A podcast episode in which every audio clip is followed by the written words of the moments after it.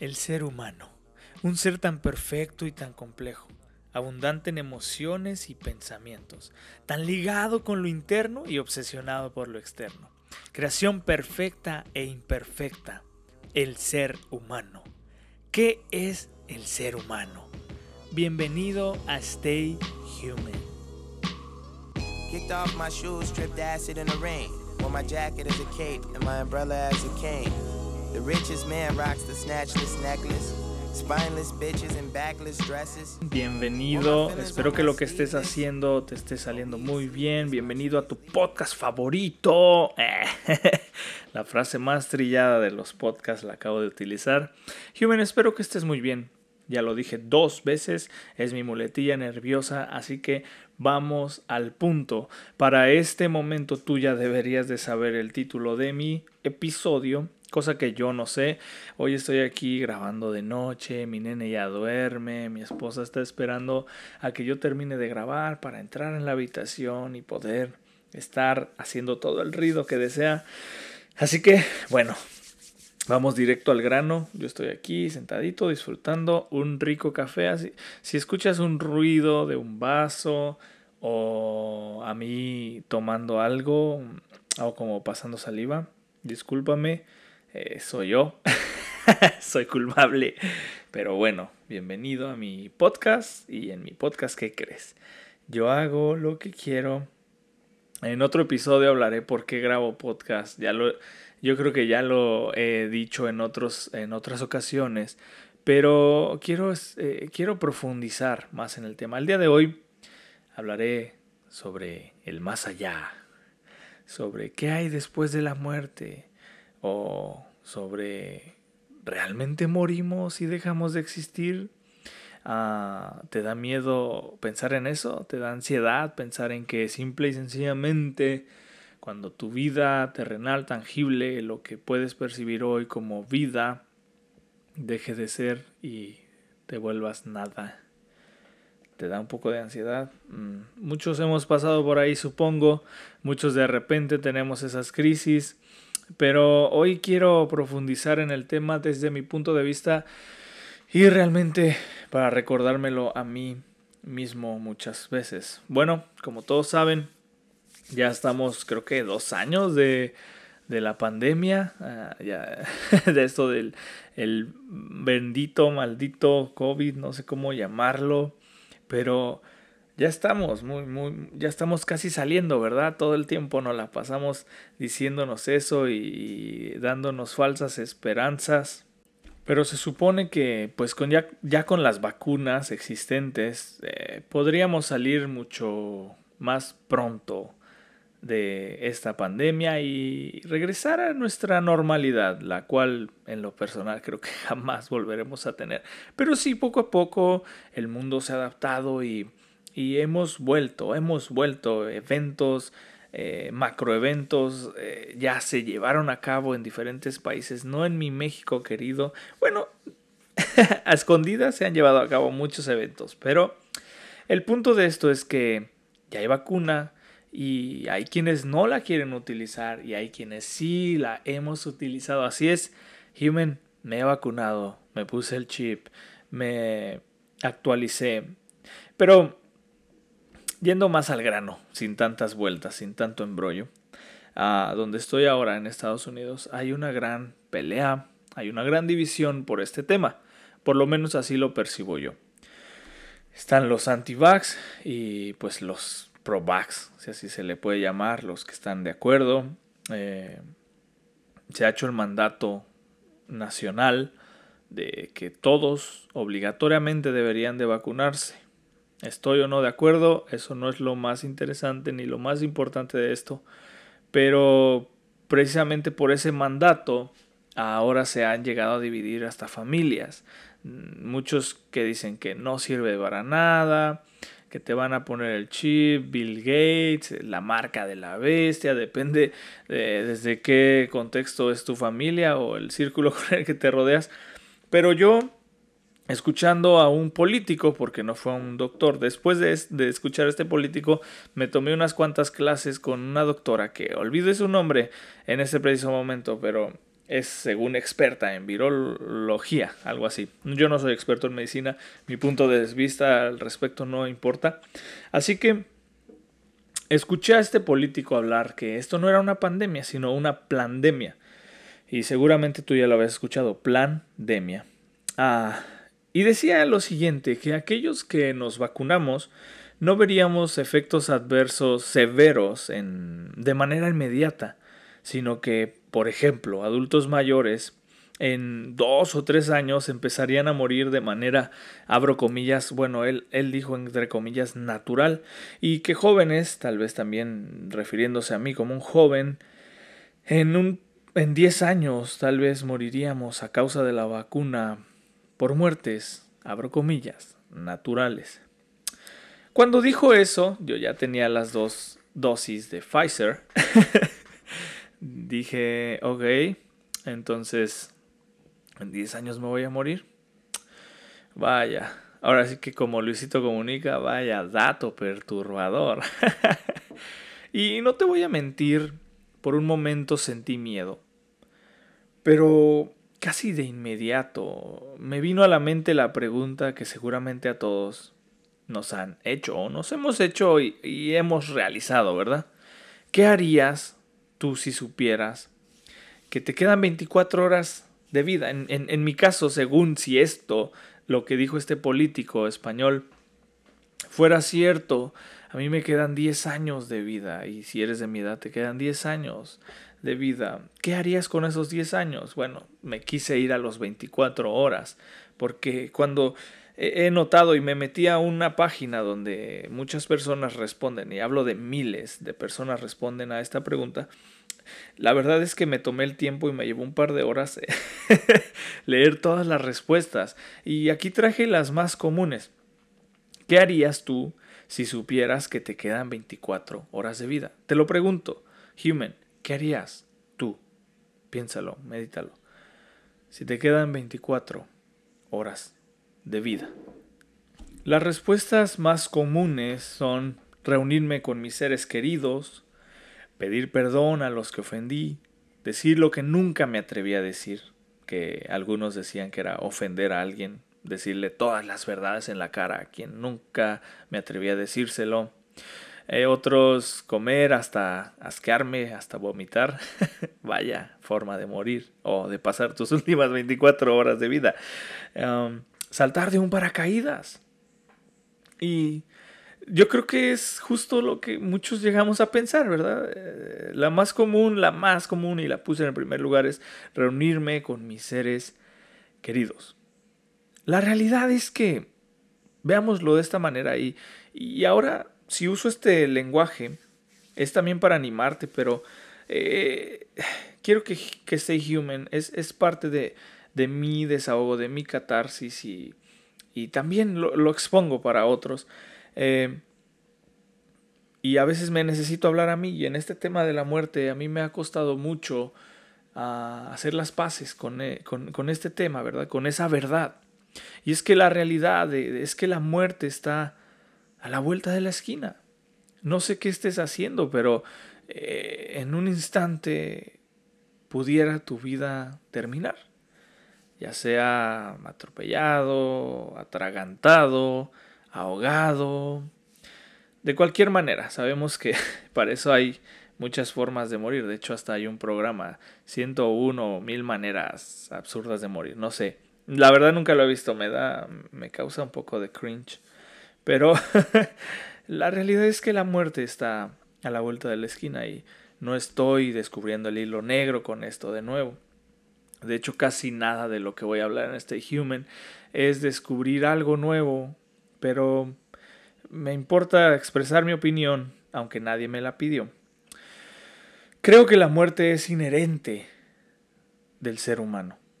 Y yo pienso, yo Brandon Félix, pienso y creo que es necesario ver la muerte de la manera correcta para no vivir atemorizados de ella, como lo que me pasó inmediatamente cuando escuché a este político. Lo que pensé es, en 10 años voy a morir, mi hijo no tiene ningún año, no voy a pasar tanto tiempo con él, estoy casado recientemente, apenas este año cumplo 3 años de casado, tanta vida por delante y, y me empieza a angustiar que esta vida que tanto amo, que tanto estoy disfrutando, a las personas que tanto amo, que tanto apego tengo a ellos, no los voy a poder apreciar después de la muerte. ¿Quién dice que no? ¿Quién dice que no? Más adelante hablaré de la especulación que se tiene del más allá y de las verdades o mentiras que nos contamos para estar tranquilos con ella. Pero yo sí creo que la verdad más absoluta es que esta vida como tal no me voy a meter en la reencarnación, ni resurrección, ni nada de esto, sino que esta vida como tal termina, si así le podemos llamar. No es la palabra más correcta, pero esta vida termina. Y, y creo que es lo más concreto que tenemos, creo que es la verdad que más rige al ser humano.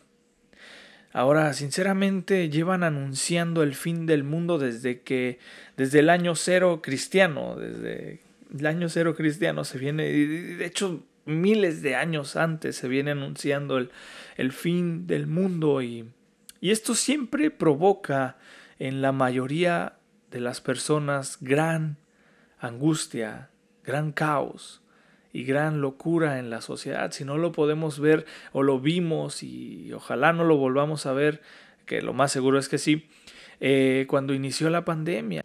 Compras de pánico por todos lados, comprando muchísimo papel. y de hecho se sigue haciendo, sigue habiendo escasez de papel. Entonces, desde siempre se ha anunciado el fin del mundo.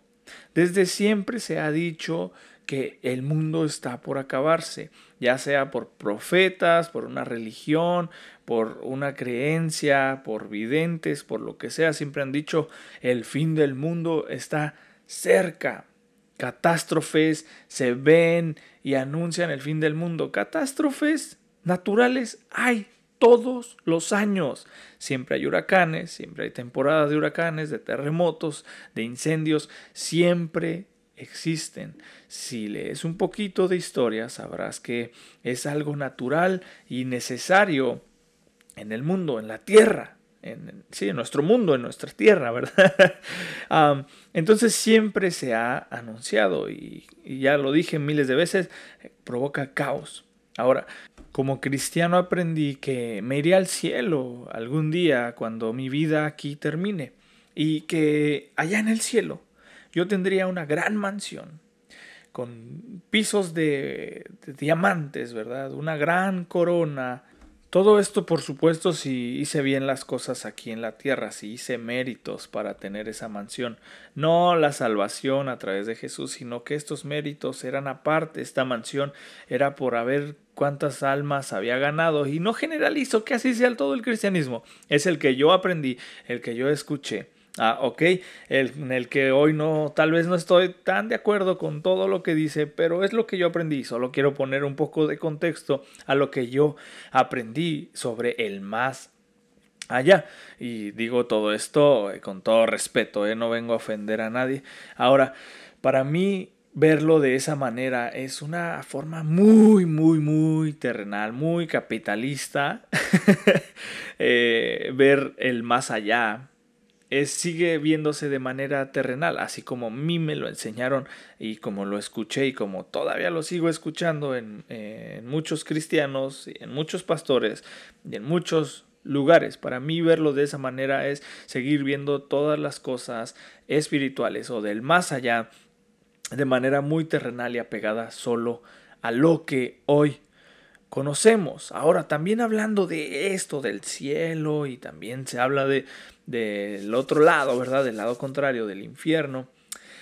Yo creo que muchos de nosotros seguimos negándonos a la terrible idea de solo dejar de existir. Y creo que al negarlo dejamos que nosotros se aferre una idea o varias ideas y creamos esas ideas que den sentido a esto y que no solamente dejemos de existir. O tal vez tenemos el deseo de que debería existir ese lugar de castigo, si existe un cielo para la gente buena, o en el caso cristiano para los que creen en Jesús, pero aparte, si hiciste bien las cosas y ganaste muchas almas y convertiste a mucha gente, tuviste, tendrás una gran mansión. Eso es por, o sea, ese lugar es, es un lugar de descanso y un lugar bueno. Perdón que me trabe, estos temas me ponen un poco nervioso aún, pero el lado contrario, debería existir un infierno para que haya un balance, ¿verdad? Para que haya una justicia y nos aferramos en muchas ocasiones en, en esa existencia del infierno, ah, pues para que exista ese castigo a las personas que lo merecen. Y por supuesto, nuestro conejillo de indias, nuestro villano favorito para el infierno siempre es Hitler. Algunos otros hoy dirán, no, no, no, también es Trump, pero él sigue vivo, así que dejémoslo en paz. O tal vez tú dirás, ah, pues es que ese lugar debería existir para mi exnovio, para mi exnovia, para mi amiga que me bajó el vato, el novio, para mis compas chapulines, ah, para el que tanto daño me hizo. Creo que nos aferramos a muchas de esas ideas y creo déjame decirlo, es mi puro punto de vista, creo que siguen siendo ideas y posturas, creencias muy, muy terrenales. Considero que al día de hoy yo no creo tenerle miedo a la muerte. La verdad es que no. El día de hoy no, no le tengo miedo a la muerte, no le tengo miedo a, a dejar de existir en este plano. Pero lo que sí creo que le temo es al preámbulo de la misma. ¿Qué quiere decir? A una enfermedad, a una muerte trágica y dolorosa. Creo que a eso es a lo que le temo. Lo que me duele es pensar que en el más allá yo no voy a disfrutar de las personas, porque solo pienso en personas, la verdad en cosas para mí no hace sentido, pero en personas que tal vez no voy a poder disfrutar de su presencia, de su compañía. Pienso en mi hijo y eso me puede llegar a poner triste. Pero para serte sincero, lo que me hace temerle a la muerte, o más bien, ah, corrijo, no, no la muerte, sino ya lo había dicho, es el preámbulo, es la enfermedad, es cómo voy a morir. Y, y mi esposa y yo nos encanta hacernos preguntas como, este juego de ¿qué prefieres? Eh, ¿Frío o calor? ¿Y de muerte o cómo prefieres morir? ¿Ahogado? O sí, cualquier forma de esas eh, se nos ocurre son trágicas. Entonces, cualquier, cualquiera de esa muerte, pues en mi caso sí me causa cierto temor.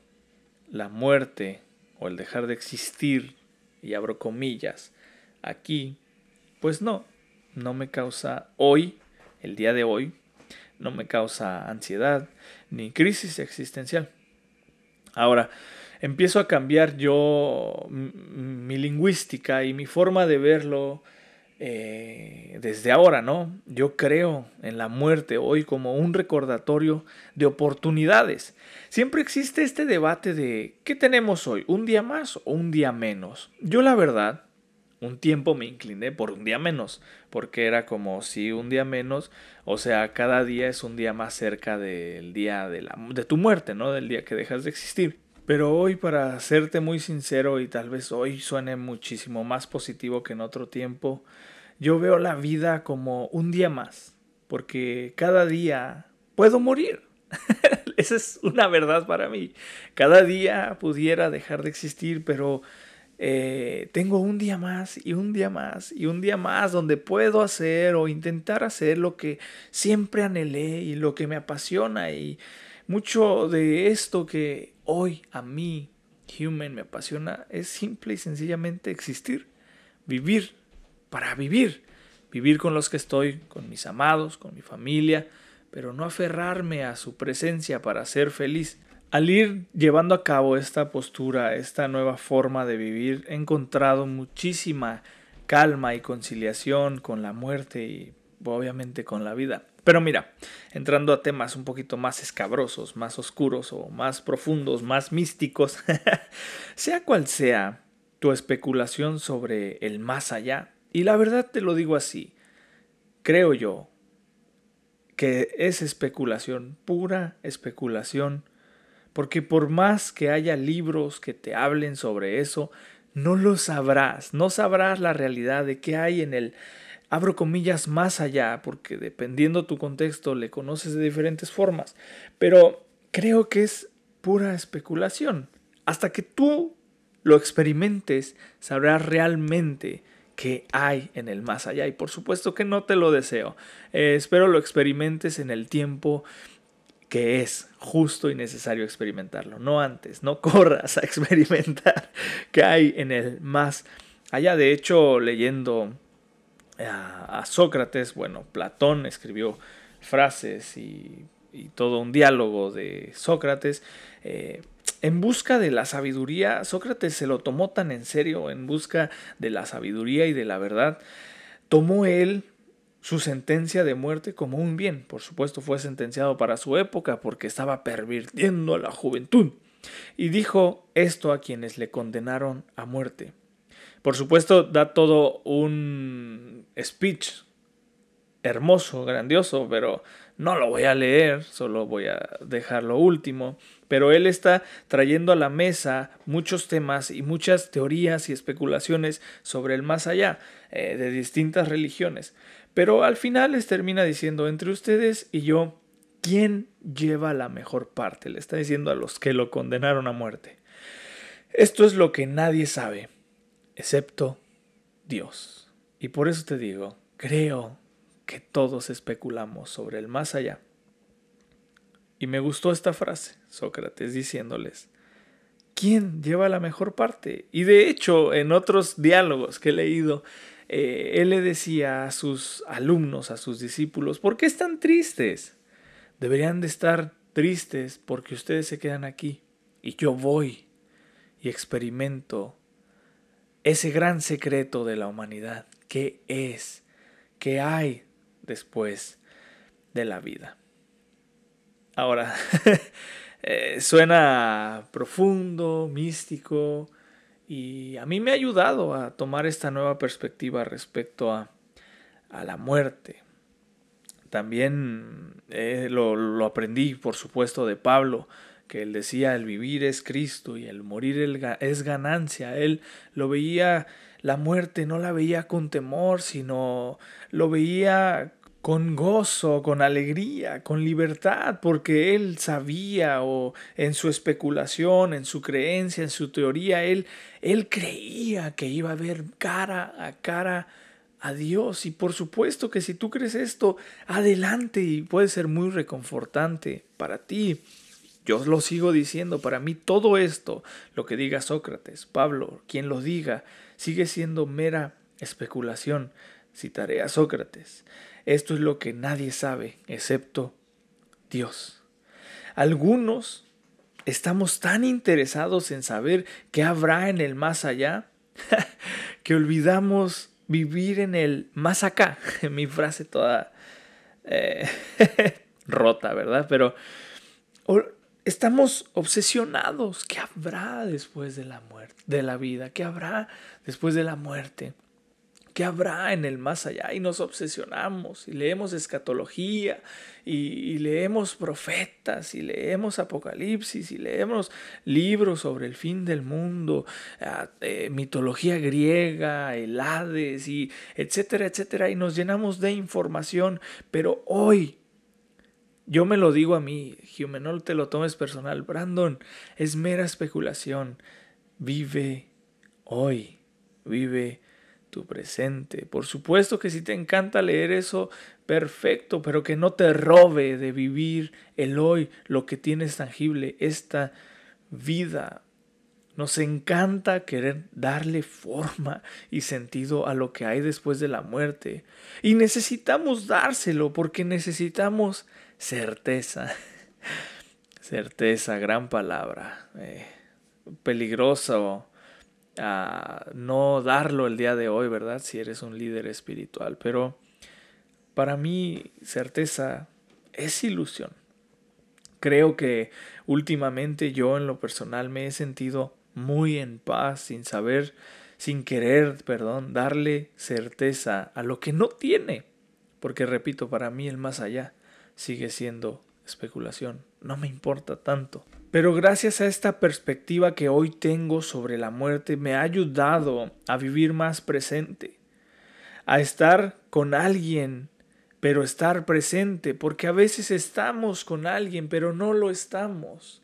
Estamos ahí en cuerpo, pero alma, pensamiento, está fuera, estás pensando en todo menos en lo que ya deberías estar haciendo, ponerle atención a esa persona, extrañas un lugar y luego si te vas a ese lugar extrañas el otro lugar porque no sabes estar en ningún lado. Brandon, por favor, human, despierta y disfruta de esta vida. Y hago silencios porque me gusta reflexionar en lo que acabo de hablar y en lo que acabo de decir. Porque como te lo dije, Human, tal vez me escuchas y, lo hago y lo grabo con amor para ti. Pero por supuesto que principalmente lo hago por mí. Porque al grabar me recuerda y me estoy constantemente hablando, Brandon, cambia paradigmas, Cambia tu perspectiva.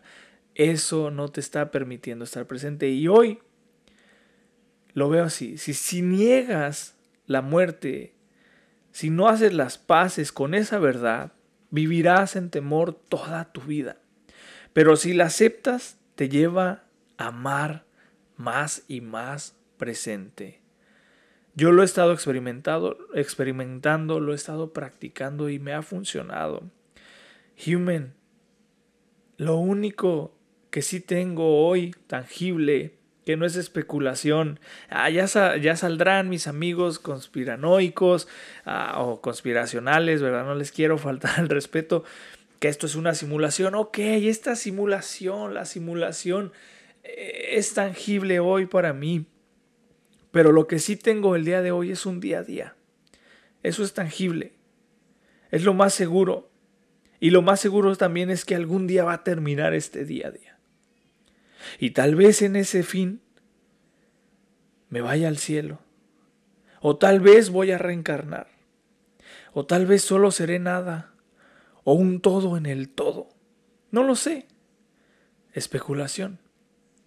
Pero lo que hoy sí sé. Hoy en mi realidad, abro comillas, objetiva, tangible, es que estoy vivo. Y si diario medito en esto y reflexiono en la verdad de la muerte, pero no como mi enemiga, sino como una realidad, más podré disfrutar de lo que vivo aquí, día a día. Vivir bajo una atención vigilante, atención vigilante, consciente y entendido de lo exterior, pero muchísimo más de lo interior. Buscaré vivir en la mayor libertad que me permite este sistema. Buscaré aprovechar todo mi tiempo. Buscaré y apreciaré los momentos con mis amados, con mis padres, mis amigos, mis hijos, mi hijo, mi esposa. Buscaré apreciar todo esto y dejaré de, de sujetar esas ofensas que no valen la pena cargar y que tal vez aún sigo sujetando porque espero soltarlas hasta el día de mi muerte. Pero qué tal si viviera en una constante eh, actitud de perdón. Y tal vez también me toque pedir perdón porque también hago daño. Pero a mí el día de hoy, Human, el ver la muerte como una realidad, me ayuda a disfrutar de la vida. La muerte no es mi enemiga, más bien es un recordatorio de mi fragilidad, de lo efímero que puede ser el tiempo. Así que, Human, mantente amando, disfrutando, abrazando, soltando, perdonando dando la mano. Human, simplemente mantente presente. Stay human. Kicked off my shoes, stripped acid in the rain. Wore my jacket as a cape and my umbrella as a cane. The richest man rocks the snatchless necklace.